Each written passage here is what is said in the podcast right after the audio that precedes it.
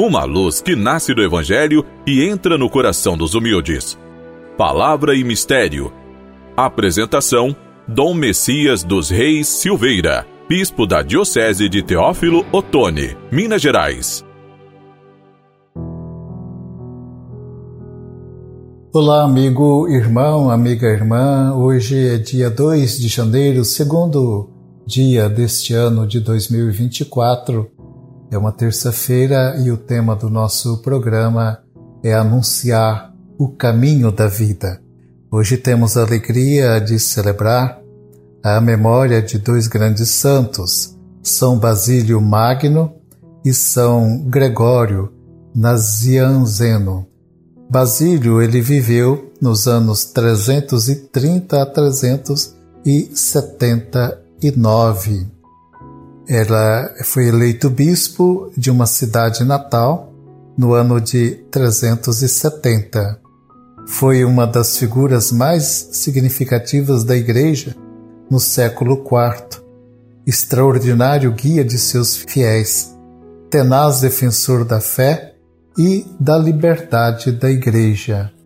Promotor da liturgia, a ele é atribuída a anáfora que leva o seu nome. É autor fecundo no campo teológico, homilético e ascético. Gregório, São Gregório, também do ano 330 a 389 ou 390, partilhou com o amigo Basílio a formação cultural e o fervor místico. Foi eleito patriarca de Constantinopla no ano 381. Foi um grande teólogo, um homem de governo, revelou nas suas obras oratórias e poéticas a inteligência e a experiência do Cristo, vivo e operante nos santos mistérios. Assim, amigo irmão, amiga irmã, que ao longo deste ano que está iniciando e contemplando Jesus dos textos bíblicos, a fé o ilumine, ilumine a todos nós, dia a dia, para reconhecermos a presença humilde e amorosa de Jesus em nossas vidas. Hoje e nos próximos três dias na liturgia diária, leremos o Evangelho de João. São as narrativas de João Batista e seu anúncio de conversão, bem como a chegada de Jesus para ser batizado e o chamado dos primeiros discípulos escolhidos dentre os discípulos de João Batista. A leitura de hoje é do capítulo 1, versículos 19 a 28 do Evangelho de João. João Batista era filho de um sacerdote do Templo de Jerusalém.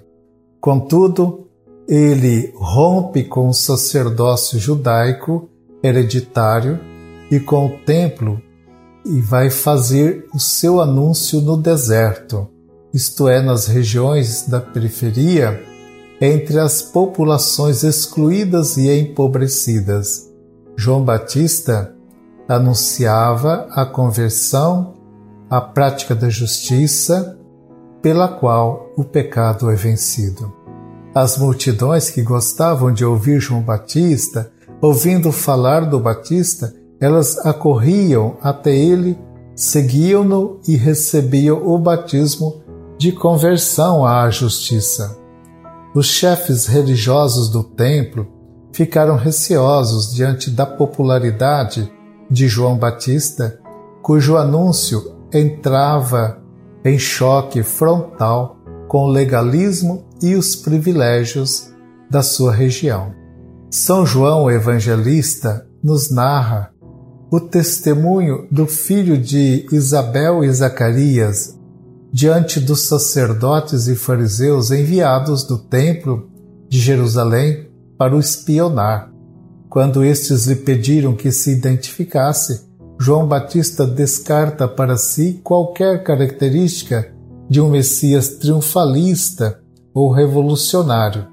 Ao contrário, apresenta-se como aquele que veio para anunciar a chegada de quem é maior do que ele e que sua missão é aplanar os caminhos de Deus. É o caminho que foi desfigurado pela doutrina destes sacerdotes e fariseus do Templo de Jerusalém e que atuavam também nas sinagogas. Sinagogas, espécie de pequenas comunidades, uma, estilo uma capela, onde se reunia para ouvir a palavra de Deus e fazer as orações. O caminho aberto por João será pelo qual o Senhor anunciará a sua boa nova. Em Jesus, a encarnação do Filho de Deus tem tal dimensão de humildade que abrange desde o nascimento na pobreza até vários anos de convívio familiar e social numa vida oculta da família de Nazaré.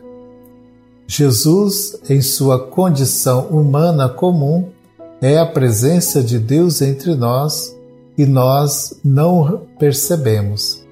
É o Deus que podemos encontrar entre os pequenos, pobres e excluídos.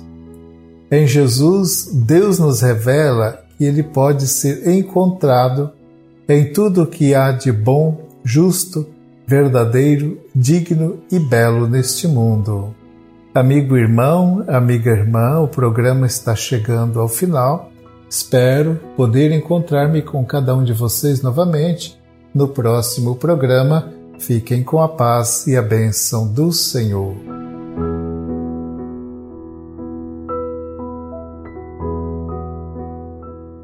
Ó Deus, sede compassivo para com o vosso povo, e não falte vossa ajuda nesta vida aos que lutam pela vida eterna. Por Cristo nosso Senhor. Abençoe-vos o Deus Todo-Poderoso, Pai, Filho e Espírito Santo. Amém.